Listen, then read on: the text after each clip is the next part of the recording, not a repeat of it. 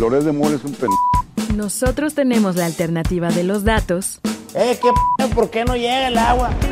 Bueno, primero no soy Tlaloc. Y los otros datos. Mira, Alito, yo no mato cucarachas. Los datos que necesitas para entender nuestro país. Un gobierno sin corrupción no sirve para nada. Y ya se me fue el discurso. Y al mundo. Decir que la dolarización es magia es de bruto. Bienvenidos a Tengo Otros Datos, de Ibero 90.9. ¿Ya estamos al aire? Avísenme. Muy muy buenas tardes, bienvenidas y bienvenidos todos a Tengo otros datos de los jueves. Yo soy Sebastián Ermenger y te voy a acompañar la próxima hora. Ya tenemos una hora aquí en Tengo otros datos para estar hablando de todo lo que pasa en el, en el mundo, en México. Creo que esta decisión editorial de la estación de darnos una hora puede ser premonitoria porque se viene un año bien complejo aquí, aquí en México y en todo el planeta, así que de eso y más vamos a estar hablando el día de hoy. Hoy eh, con mucha gente en cabina y me da mucho gusto para platicar de muchas cosas que están pasando alrededor y que han sucedido en las últimas 24 horas. Vamos a estar analizando también el examen de México ante Naciones Unidas ayer en Ginebra donde se nos evaluó por nuestra situación de derechos humanos, más de 300 recomendaciones se hizo desde la comunidad internacional, más de 100 países, también Naciones Unidas hicieron recomendaciones por la situación de derechos humanos en el país. Y también un tema importantísimo que es lo que está pasando en Argentina con el loco que está gobernando y que hay mucha gente que no está tan contenta con esa locura que sale de la Casa Rosada. De eso más adelante aquí en tengo otros datos, ya sabes que nos puedes llamar al teléfono en cabina, el 55 529 25 99, también funciona como WhatsApp, o escribirnos arroba ibero99fm en X y a mí, a mí me tuiteas o me mandas cosas en X, no sé cómo se diga el verbo ahora, en arroba erdmengermx. Ahora sí, vamos de lleno con el resumen de noticias. Hoy, hoy, hoy. Y bueno, tanto el PRI como el PAN han revelado su lista de candidatos plurinominales para la siguiente legislatura del Congreso. Ambos partidos privilegiaron a varios dirigentes, líderes, exfuncionarios entre sus listas de diputados y senadores de representación proporcional. Vamos a hablar del PRI, porque entre sus candidatos se han levantado algunos muertos, como Aurelio Nuño, Silvana Beltrones, Mario Zamora Gastelum. Por su parte, en el Senado, el Revolucionario Institucional ha nominado a Manlio Fabio Beltrones, acompañado de una lista por el actual dirigente Alejandro Alito Moreno y la ex candidata a la gubernatura de Hidalgo, Carolina Villano.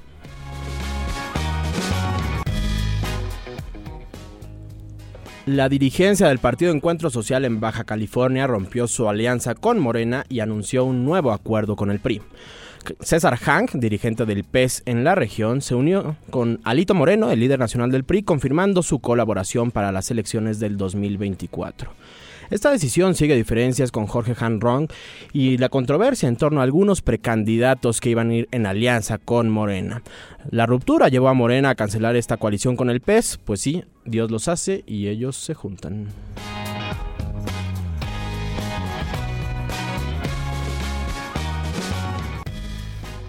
Al que no se le alinean los astros este año es a peso pluma, ya que la Corte de Apelaciones de Valparaíso admitió a trámite un recurso de protección para evitar que el artista mexicano se presente en el Festival de Viña del Mar el próximo viernes primero de marzo.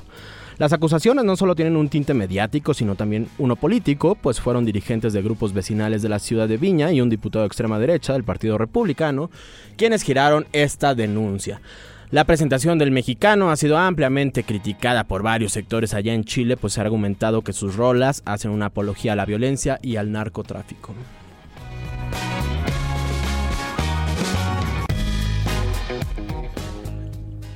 El ganador del premio Alfaguara 2024 es el escritor español Sergio del Molino, así lo dio a conocer la editorial este jueves, premiando a lo mejor de la literatura en español. El libro con el que se ha alzado con el premio es Los Alemanes, una novela que narra la vida de una colonia germana llegada a Cádiz, esto durante la Primera Guerra Mundial. Sergio del Molino, quizá lo conozcas porque es ampliamente conocido por su ensayo de la España vaciada, se llevará un premio de 160 mil euros y la publicación en todo el territorio de Hispanoamérica de esta novela Los Alemanes.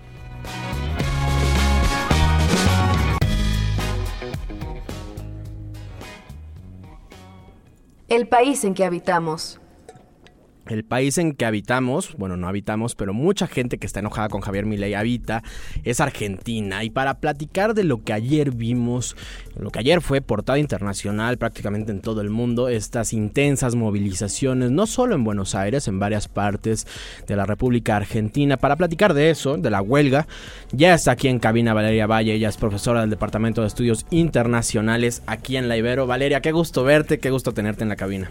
Sebastián, el gusto es mío, un enorme orgullo que estés al frente de este programa maravilloso con todo tu hermoso equipo. Gracias por la invitación. No, gracias a ti. Siempre es bueno eh, eh, tenerte para que nos ayudes un poco a entender tu país que ha cambiado un poquito en los últimos meses con Javier Milei, apodado el loco, el león también por ese peinado tan tan conservador que él mantiene.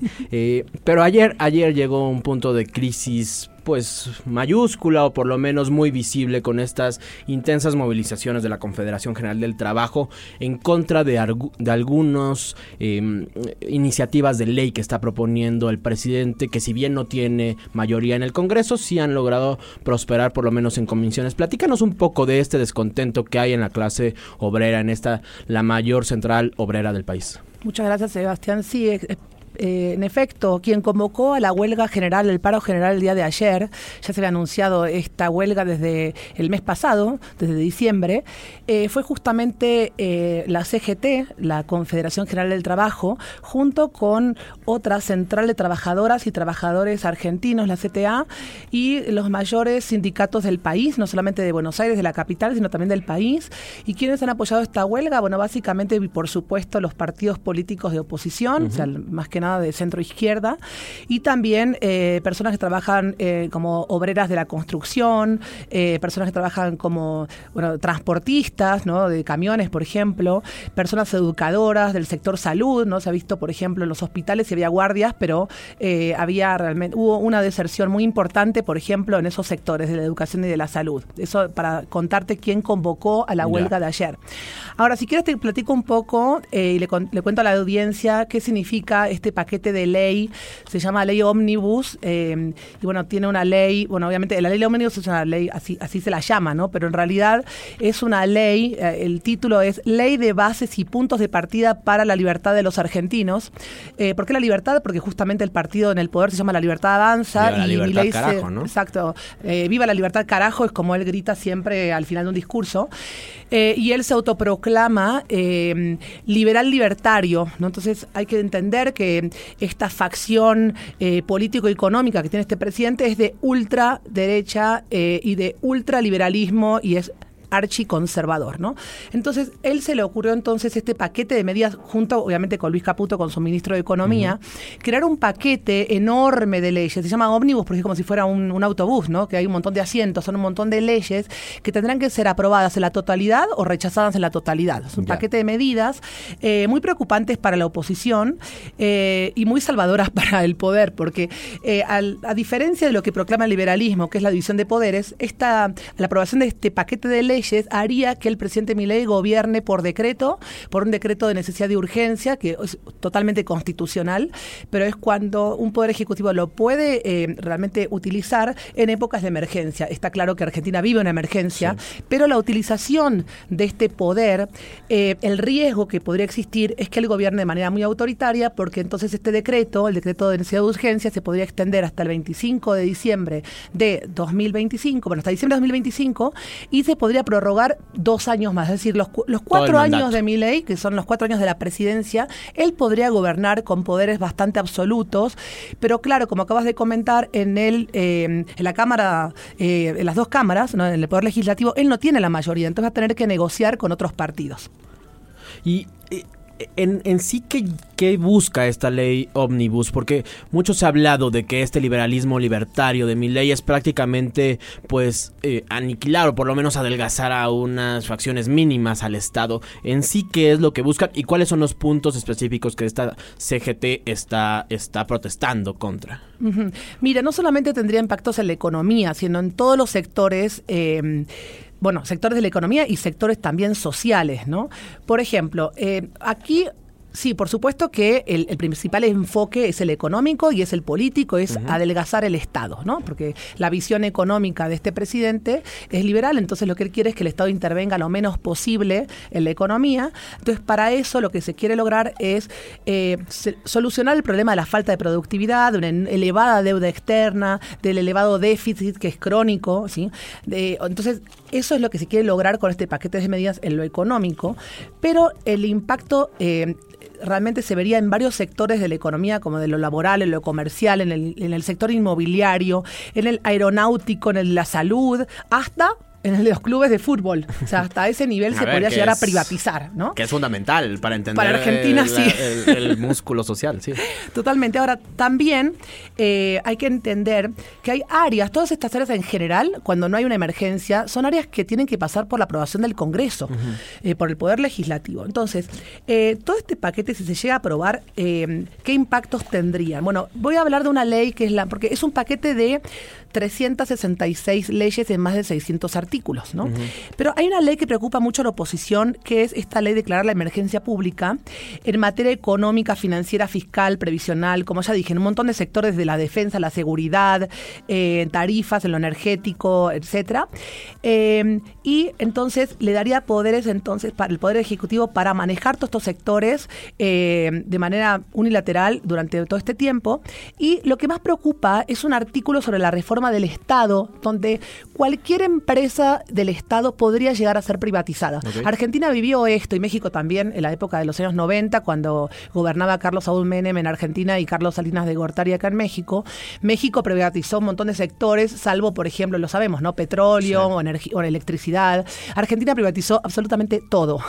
No quedó ningún sector de la economía sin privatizar, entonces esto huele a liberalismo de los años 90. Entonces sí sabemos en Argentina que esto es probable, ¿no? Que, que se privaticen empresas del Estado, que no queden en manos de personas de origen argentino. Entre esas empresas las más importantes serán 40 empresas estatales como Yacimientos Petrolíferos Fiscales, que es la compañía petrolera, Aerolíneas Argentinas, que es la aerolínea eh, Bandera. de bandera de Argentina, el Banco Nación, la Casa de Moneda, la agencia de noticias Telam, eh, el sector del agua, los ferrocarriles, ¿no? Entonces, esto le preocupa obviamente a la oposición. También habría una reforma electoral, por ejemplo, donde, bueno, la oposición ahí podría apoyar un poco más porque se ha criticado mucho las elecciones primarias, las llamadas paso. Las PASO. Entonces, en ese caso, habría una reforma electoral y se eliminaría este primer paso eh, para las elecciones. Por otra parte, también hay otra controversia en relación con la reforma electoral. En este momento, eh, la Cámara de Diputados eh, tiene un, un sistema en el cual se eligen a las personas que ocupan las, las diputaciones por circunscripciones de acuerdo a la proporción de la población.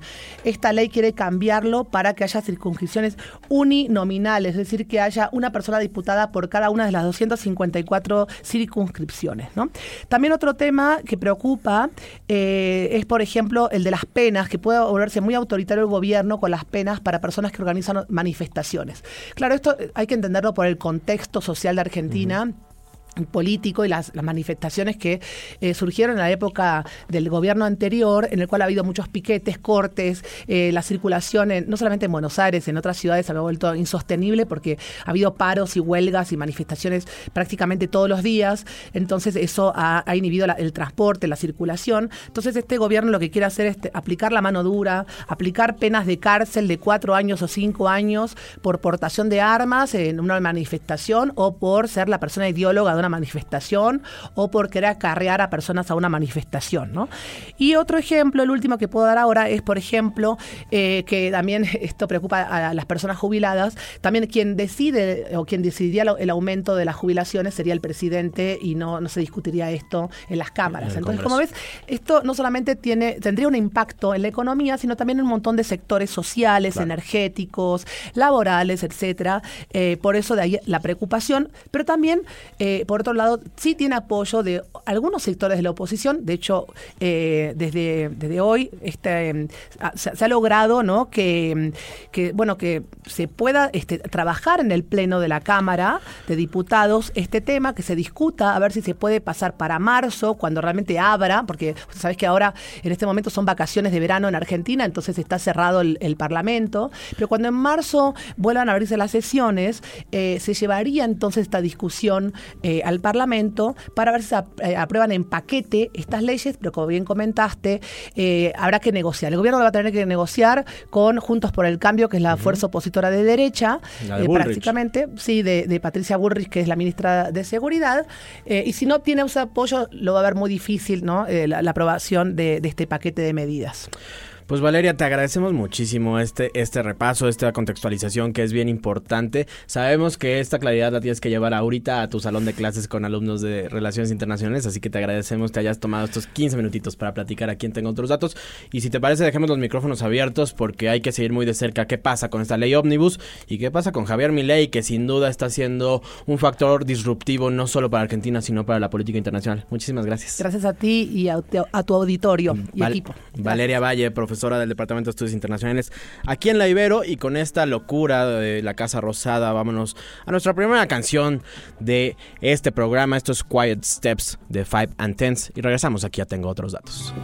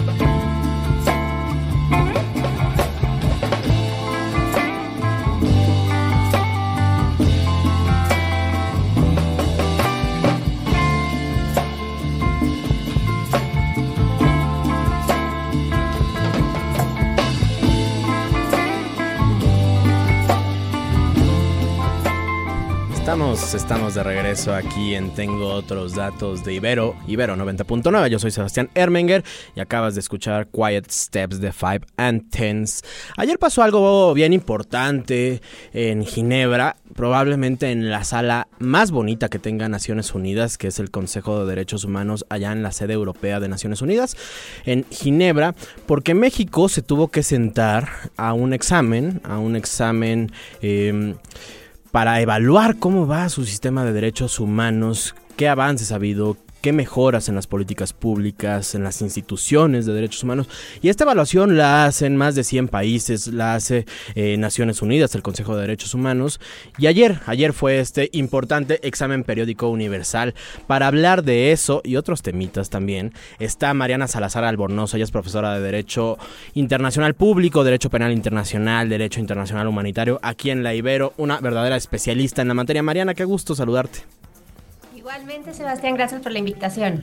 Oye, empezaría porque sé que tú fuiste una pieza clave para la fundación de estos exámenes periódicos universales, que nos ayudarás a contar qué son estos exámenes, para qué sirven, quién los hace, cómo funcionan.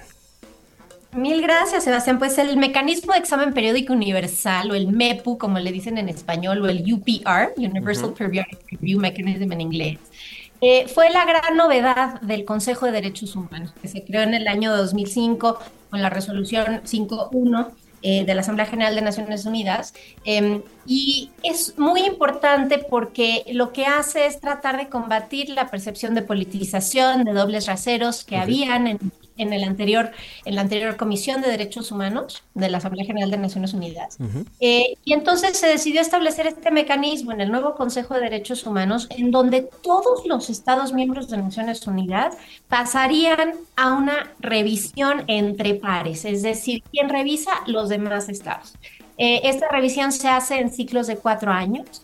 El informe que México sustentó ayer fue el cuarto informe eh, que sustentado desde la creación de este mecanismo. Em, y lo que abarca este informe son las acciones en materia de derechos humanos en el periodo 2018-2023. Em, eh, es un ejercicio muy interesante en donde no solo los 47 estados miembros del Consejo de Derechos Humanos, sino también los estados observadores tienen la posibilidad de hacer preguntas formular recomendaciones al Estado mexicano en materia del cumplimiento de sus obligaciones internacionales en materia de derechos humanos. Em, y para garantizar el balance, digamos, de visiones, no solamente toman en cuenta estos estados revisores, no solamente toman en cuenta el informe que presenta el Estado, que fue el que sustentó México ayer, es un informe de 20 páginas, que se debe hacer en consulta con todas las partes involucradas a nivel nacional. Entonces, uno de los beneficios de este mecanismo es precisamente impulsar un diálogo nacional sobre las obligaciones internacionales del Estado, pero a su vez, ese informe de 20 páginas del Estado se revisa eh, junto con dos otros informes. Uno, que es una compilación que prepara la propia Oficina del Alto Comisionado de Naciones Unidas para los Derechos Humanos sobre la información contenida en los informes de órganos y mecanismos de Naciones Unidas sobre México. Entonces, información fidedigna, digamos, de los órganos de la ONU. Y otro informe que es súper importante es un resumen que prepara la propia Oficina del Alto Comisionado también, pero de la información creíble y fidedigna, así dice la resolución, de otros interlocutores, incluidos sociedad civil y organismos internacionales. Que eso es fundamental porque ayer veíamos afuera de Ginebra muchísimas organizaciones y colectivos eh, eh, que están empujando porque se haga válido las recomendaciones que presenta el Consejo, eh, muy presentes en la discusión, ¿no? 100%. Y algo que es, es, muy útil es que todos estos informes, tanto el informe del Estado como el resumen de la información presentada por sociedad civil y la compilación de organismos internacionales, los tres informes son públicos y se pueden consultar y son una herramienta muy útil para darle seguimiento también a la visión balanceada, digamos, del Estado versus eh, eh, las, los avances y pendientes que identifica la sociedad civil en materia de derechos en nuestro país. Claro. Y ahora sí, Mariana, ¿cómo nos fue? Tenemos más de 300 recomendaciones por lo que, por lo que hemos leído, que son un poco más que en las del último examen en 2018. ¿Cómo, cómo le fue a México? Pues a ver, como todos los países tenemos avances reconocidos y también recomendaciones y pendientes. Entre los avances, pues se destacó por parte del gobierno de México que se ratificó en este periodo ocho instrumentos internacionales, incluyendo entre otros el Acuerdo de Escazú, algunas enmiendas al Estatuto de Roma de la Corte Penal Internacional, la Convención Interamericana sobre Derechos de los Adultos Mayores, por ejemplo, entonces, hay avances, pero desde luego hay desafíos. Em, muchas de las, de las recomendaciones em, pues tienen que ver, entre otros, con eh, situaciones de personas LGBTIQ+, eh, desaparición de personas, personas desaparecidas. Em, eh, es decir, al tiempo de celebrar se reconocen los enormes retos y lo que toca ahora es que a raíz de estas recomendaciones que se formulan, de los pares, el Estado tiene ahora que revisar esas recomendaciones y tiene que decidir si acepta o no acepta esas recomendaciones. Entonces, eso lo informará México al Consejo y el Consejo emitirá un informe final que compile cuáles son las recomendaciones aceptadas por el Estado. Si no las aceptan, los Estados generalmente ponen por qué no las aceptan. Em, y esto también es público y esas recomendaciones van a servir de base para la siguiente revisión. Es decir, en cuatro años volverán a ver si México cumplió o no con estas recomendaciones derivadas de este mecanismo. Em, el, ánimo, el, el comunicado de prensa de la Cancillería sobre este, em, sobre este examen pues es, es, balanceado en el sentido de que reconocen avances y también reconocen desafíos y yo calculo que habrá una apertura importante a aceptar la mayoría de las recomendaciones. Y eh, quizá uno de los puntos que, que, sonaron o que tal vez no estaban presentes en exámenes previos es la militarización, las intervenciones muy puntuales del Reino Unido y Nueva Zelanda pidiendo eh, o, cuestionando al Estado mexicano cuáles son los argumentos o los mecanismos que va a adoptar en una estrategia de desmilitarización. ¿Cómo ves que se puedan establecer estas recomendaciones en un contexto político interno? Eh, ¿qué, ¿Qué pasaría incluso en caso de aceptar esas recomendaciones? ¿A qué nos estamos comprometiendo? ¿Son vinculantes o no lo son? Es una muy buena pregunta. No son vinculantes, como su nombre lo indica, son recomendaciones, es decir, es un mecanismo eh, de, de, es un mecanismo más bien político. Okay. Sin embargo, la mayoría de los estados hacen esfuerzos por cumplirlos, precisamente por esta visión de la cooperación internacional y del récord en materia de derechos humanos que es importante también mantener. Ahora, identificas muy bien que este examen vino en un periodo muy interesante para México porque es fin de sexenio. Uh -huh. eh, entonces, por supuesto que es una oportunidad para hacer un recuento eh, de, del panorama en este sexenio. Eh, lo que acepte México, sin duda, pues queda para el sexenio siguiente. Y lo decir, tendríamos que ver en el Plan Nacional de Desarrollo de las candidatas, ¿no? Por supuesto, por supuesto. Entonces sí es importante y sí se busca eh, que haya una continuidad, es decir, no porque haya un cambio de gobierno eh, en un país revisado por el mecanismo es razón suficiente para entonces decir que no que no aceptamos, ¿no? Muy claro. por el contrario. Una de las críticas, Mariana, eh, que yo leía es la falta de representación de organizaciones, organismos del Estado mexicano como la Fiscalía General de la República y el Poder Judicial. Claves para entender el contexto y el sistema de derechos humanos en el país. ¿Cómo analizas esta situación? Mira, ahí eh, pues depende de cada delegación y de cada estado a quién lleva y a quién no lleva. Uh -huh. Yo te puedo decir que por experiencia previa, la verdad es que uno está siempre, sea, la Cancillería coordina la sustentación de México en el organismo y en este caso participó la subsecretaria de Asuntos Multilaterales y Derechos Humanos, directamente el subsecretario, eh, y está en constante comunicación con todas las dependencias, eso sí lo puedo decir. Entonces, no el, el que hayan viajado o no a okay. Ginebra no es, digamos, un, una razón para que se considere que no hayan estado en, en, diálogo y comunicación. Ahora, sí es importante identificar que, se, que algunas de las, de las preguntas y recomendaciones pues iban también al tema de la Fiscalía eh, General eh, de la República y a, y a pues reformar. Ahora, eh, quisiera preguntarte, Mariana, ya fuimos sometidos a una evaluación, pero también vamos a servir como actores evaluadores. ¿Cuál debería de ser esta posición ante graves, graves eh, violaciones a derechos humanos que estamos viendo en el mundo? Bueno, yo creo que eh, siempre apegada a derecho internacional, siempre apegada a derecho internacional de los derechos humanos. Eh, creo que los estados y México ha hecho un, un trabajo importante en política exterior en materia de derechos humanos, y al evaluar a otros estados, pues utilizar siempre el derecho como el estandarte, no tanto la política, y esto es algo uh -huh. que a veces eh, los estados pues caen, ¿no? Pero, pero justamente eh, el marco jurídico internacional de derechos humanos es un marco eh, que no debe ser politizado, de lo más. Oye, no, no quería despedirte sin preguntarte esto que ha pasado, esta remisión que ha hecho tanto México como Chile ante la Corte Penal Internacional para que sea el fiscal de la Corte Penal Internacional quien investigue los presuntos o probables crímenes internacionales que se han cometido en la franja de Gaza. ¿Cómo analizas esta remisión? Pues mira, en efecto, el 18 de enero pasado Chile y México decidieron remitir esta situación. Hay que tener en cuenta que la Corte Penal Internacional puede recibir remisiones por parte de estados que son partes al Estatuto de Roma uh -huh. y que la situación en Palestina ya había sido remitida. Eh, primero la remitió la, el propio Estado palestino eh, desde, desde 2015 eh, eh, en la declaración de aceptación de la competencia que hizo el Estado palestino de la Corte Penal Internacional, había decidido Palestina eh, establecer que reconocía la competencia de la Corte por todos los actos cometidos en su territorio, por cualquier actor, uh -huh. el 13 de junio de 2014.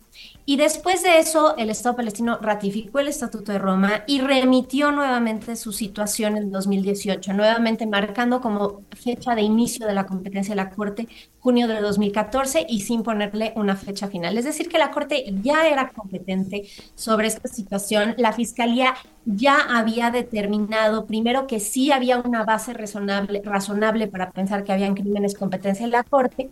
Eh, ante la duda que tenía la Fiscalía en el año 2019 sobre el alcance territorial de la jurisdicción de la Corte, hizo la Fiscalía una pregunta, una consulta a la sala de cuestiones preliminares de la Corte Penal Internacional, que son jueces, y le preguntó sobre el alcance territorial. Y esto es muy importante porque esos jueces confirmaron en 2000, eh, más o menos en 2020, confirmaron que en efecto la Corte sí tiene jurisdicción extendida tanto a Gaza como a Cisjordania, eh, incluyendo Jerusalén Oriental. Entonces, la Corte ya tenía competencia sobre la situación em, y la fiscal anterior de la Corte Penal Internacional, Fatou Bensouda, justo antes de concluir su mandato en 2021, decidió, a raíz de esta, de esta respuesta que recibió de la Sala de Cuestiones Preliminares de la Corte, decidió em, abrir ya eh, de, examen preliminar, digamos, pasó a investigación judicial.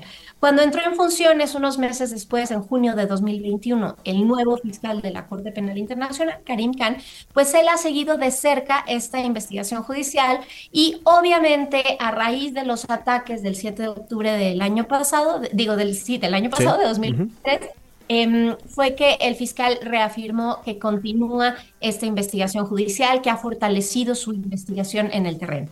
Ahora, ¿qué fue lo que sucedió después del 7 de octubre?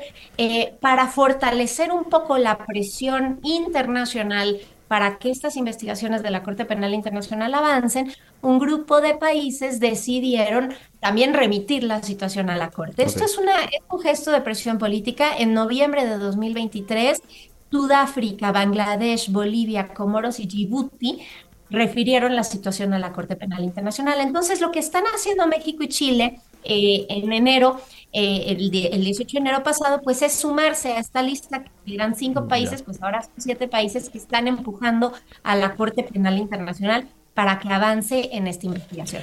Nos queda un minutito, Mariana, pero me gustaría preguntarte, ¿cuál es la diferencia de esto, de la eh, denuncia, la demanda que presenta Sudáfrica ante la Corte Internacional de Justicia por genocidio contra Israel? ¿Aquí sí hay la posibilidad de que se juzgue también o que se analice la situación de Hamas?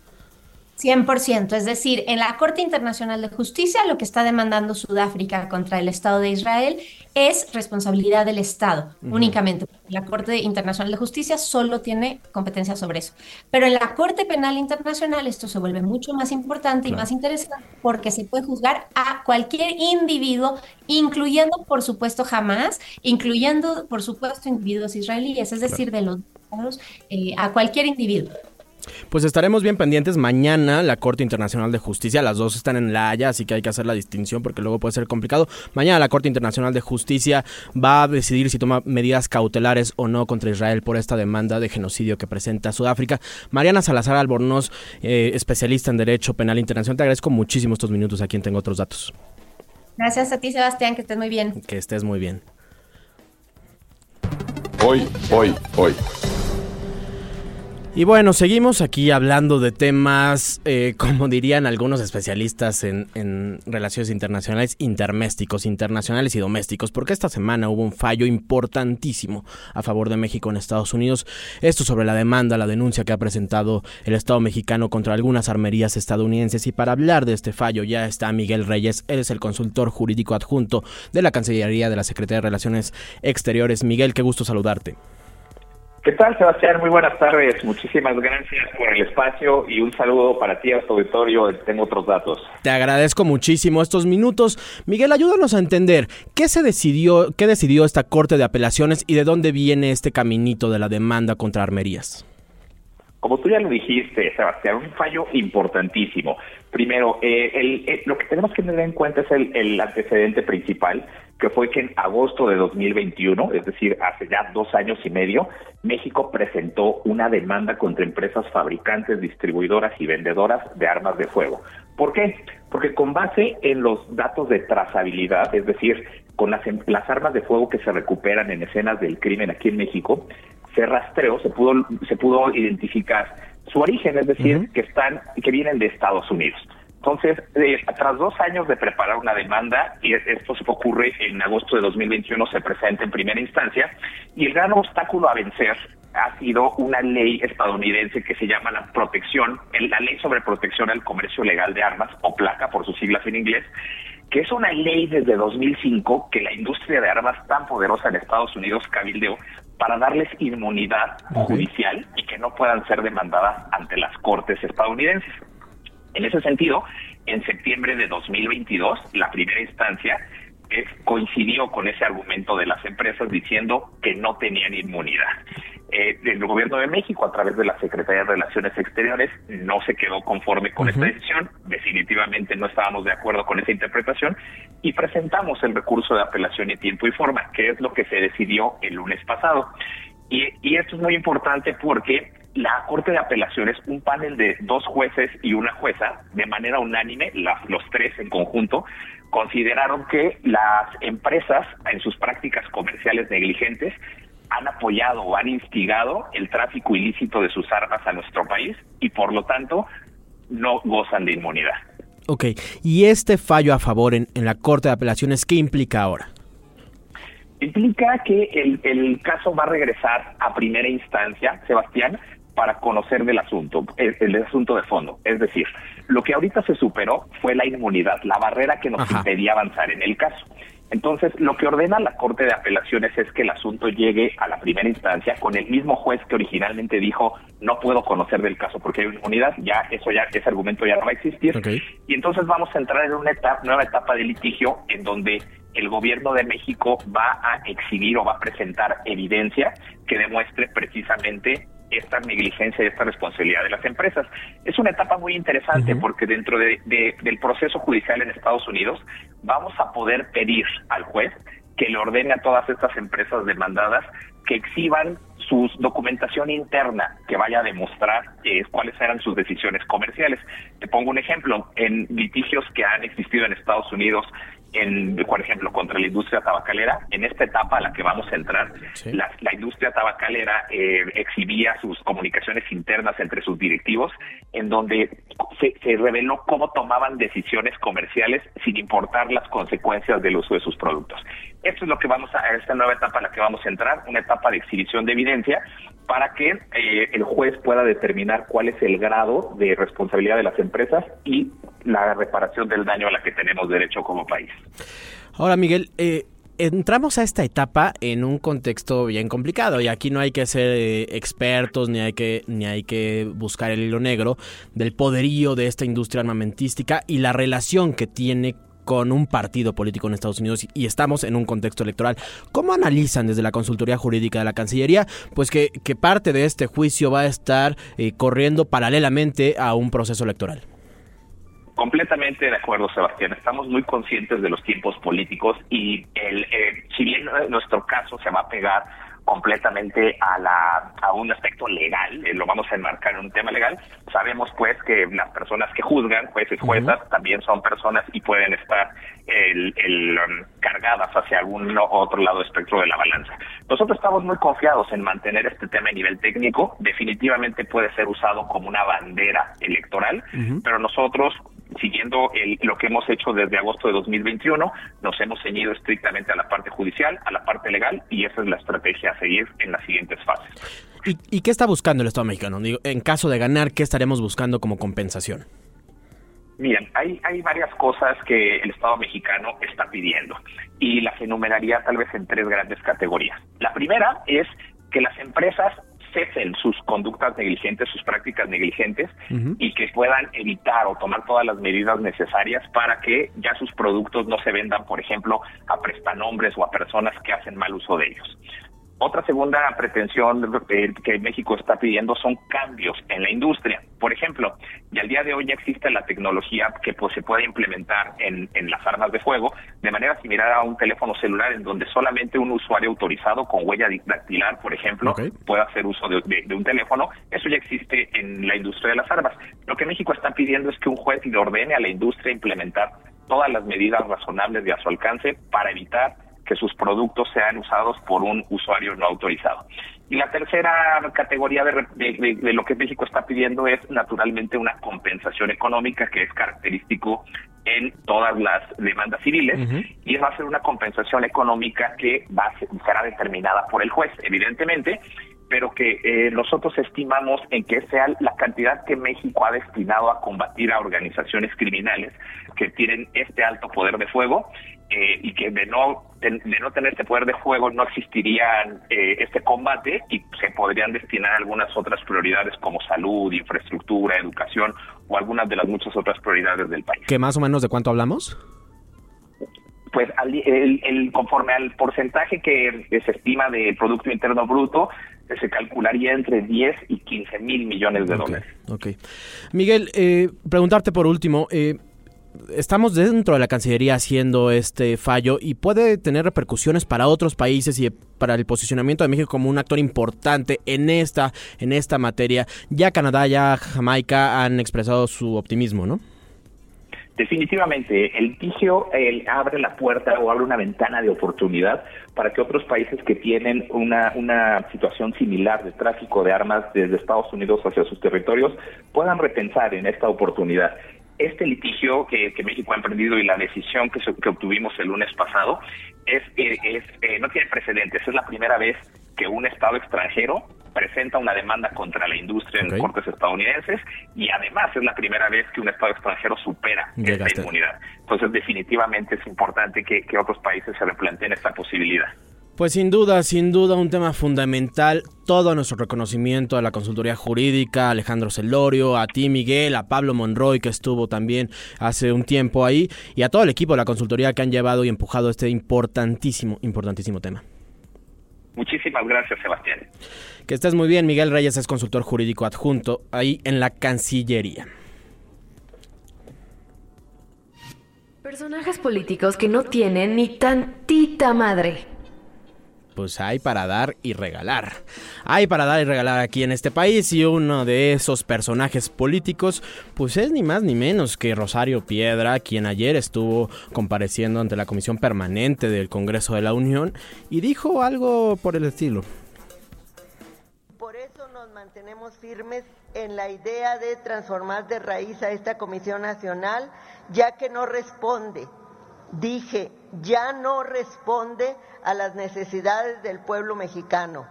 Estamos convencidos de que es necesario que la Defensoría Nacional de los Derechos del Pueblo emerja como una institución nueva, más aún de que es indispensable renovar el sistema no jurisdiccional mexicano. Pues dice Rosario Piedra Ibarra, directora de la Comisión Nacional de Derechos Humanos, que la Comisión Nacional de Derechos Humanos, que ella ha presidido por los últimos cinco años, pues no responde a las necesidades del pueblo.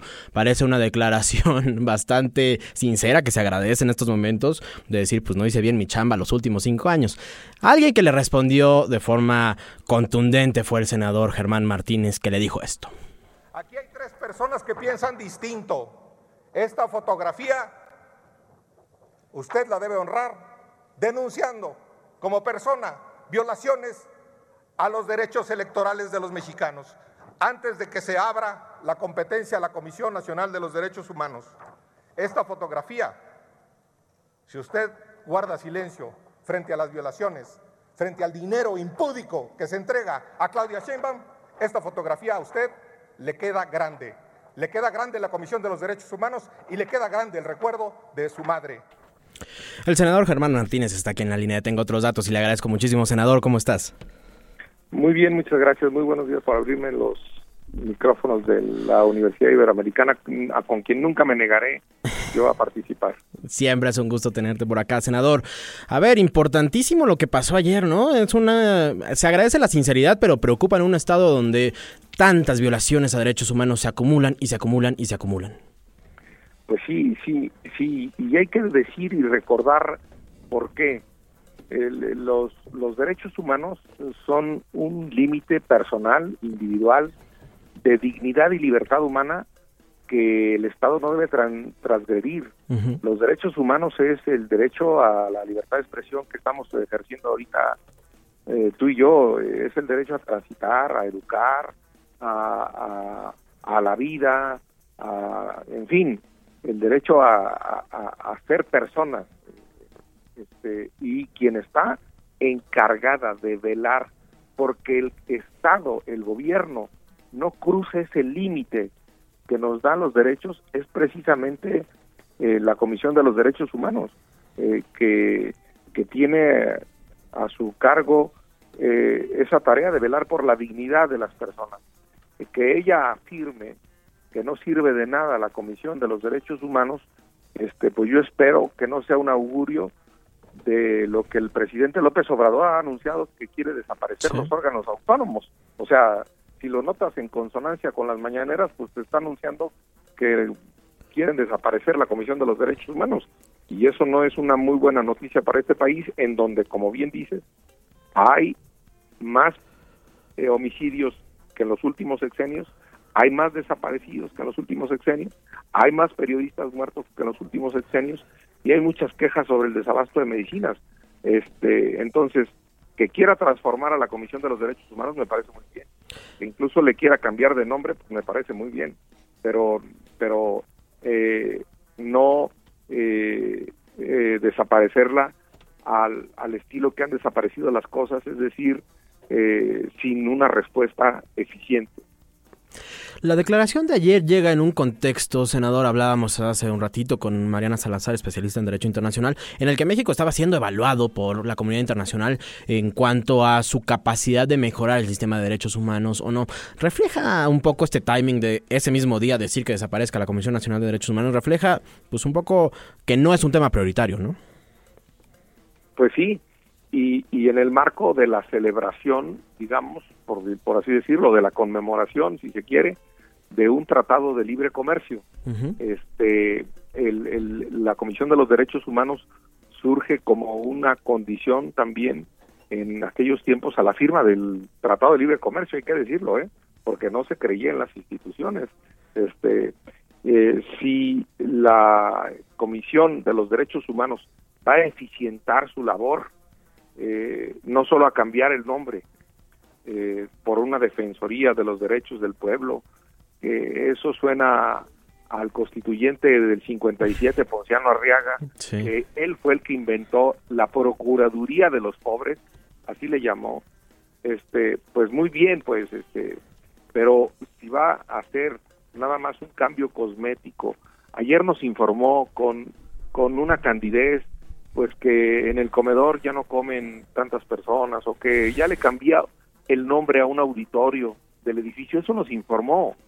O sea, no, no, no, Sí, sí, necesitamos una comisión de los derechos humanos que le ponga un hasta aquí a el derramamiento de sangre, que le ponga un consuelo a muchas madres de hijos desaparecidos por el crimen, que le ponga un hasta aquí a la militarización desbordada y brutal en este país. Ese es lo que quiero yo de la Comisión de los Derechos Humanos. No que me informe, insisto, es verdad lo que dije, que informó sobre el cambio de nombre a un auditorio, a una sala.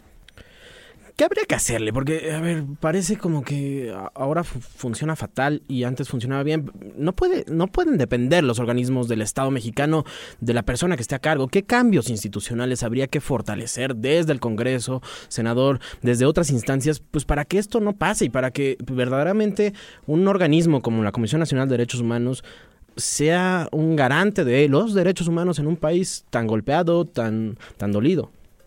Bueno, lo- la verdad es que yo yo creo que debe eh, resolver eh, un cambio, debe resolverse en la rapidez, en la rapidez de las recomendaciones. Las recomendaciones se han vuelto un, juicio largo, burocrático, enorme. Eh, debe debe rápidamente resolverse eso. Debe rápidamente resolverse una atención a las víctimas del, eh, digamos, así como hay medidas cautelares, pues el- la Comisión Nacional de los Derechos Humanos debe atender con rapidez a las víctimas, inmediatamente, dar consuelo, dar consuelo a las víctimas y no en esos largos procesos judiciales. Eh, la Comisión no juzga ni culpabiliza, ni re- simple y sencillamente hace recomendaciones, pues deben ser un poco más expeditas. Yo, ella abrió, y yo, la, yo tengo la, la, la- la iniciativa, yo lo abrí en, en la tribuna, la atribución que no tiene en el 102 constitucional, no la tiene, ella quiere abrir la competencia en materia electoral. Esto es polémico, pero... eh, ¿A qué se refiere eh, con eso? pues a que a que a que la comisión pueda este indagar violaciones a los derechos electorales de las personas entonces este eh, yo yo aquí lo tengo por actos o omisiones de autoridades administrativas o electorales de carácter general Para eso tenemos un tribunal, ¿no? Pues esto es Pues si quiere eso, pues lo- evaluémoslo, pero de una vez, este, ella podría presentar, eso fue lo que le dije, inmediatamente una denuncia con su calidad, eh, una denuncia personalmente. Ahora, también yo quiero, y ayer lo dije, y ahí debemos pronunciar las atribuciones, las competencias, o ahí debemos pronunciar esos dientes, para decirlo coloquialmente, que tiene, que debe tener la Comisión Nacional de los Derechos Humanos. Yo se lo reconocí eso ayer. Este, las violaciones de derechos humanos de particulares. Los, este, los particulares también violan derechos humanos.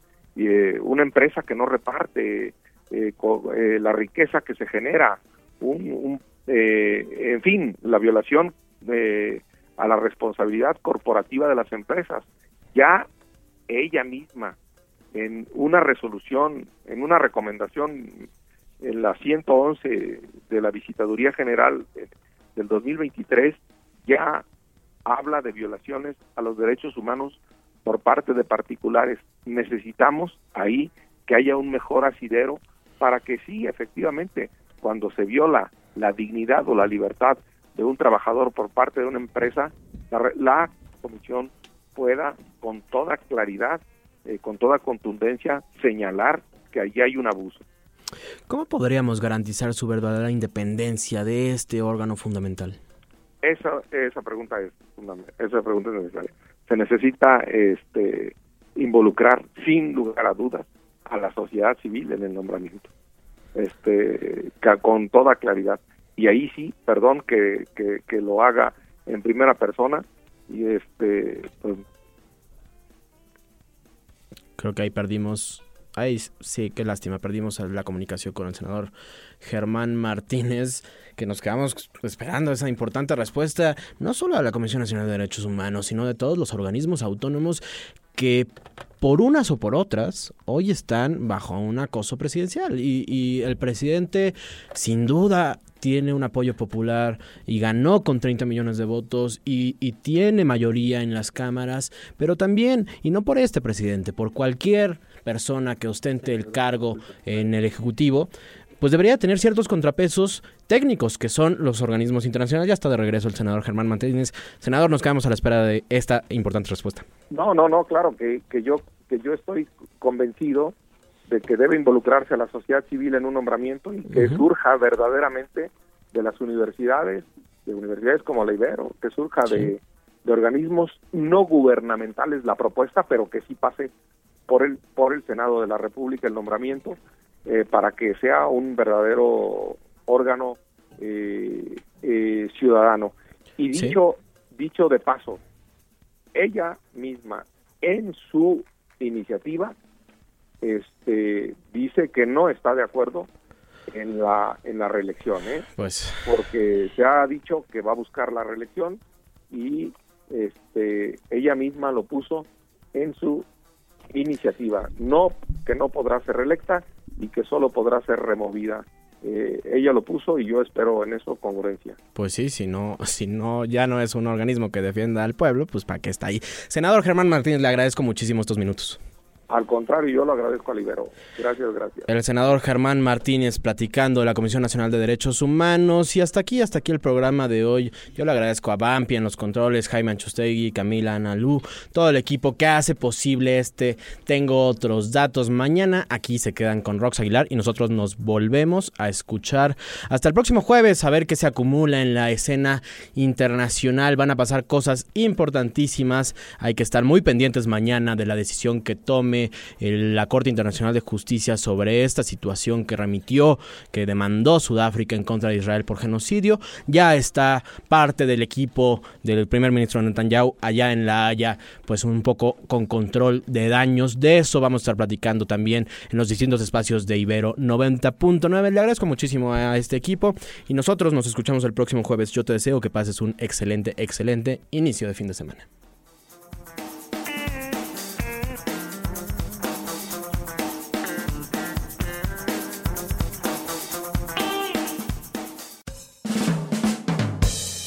Loret de Mola es un pen...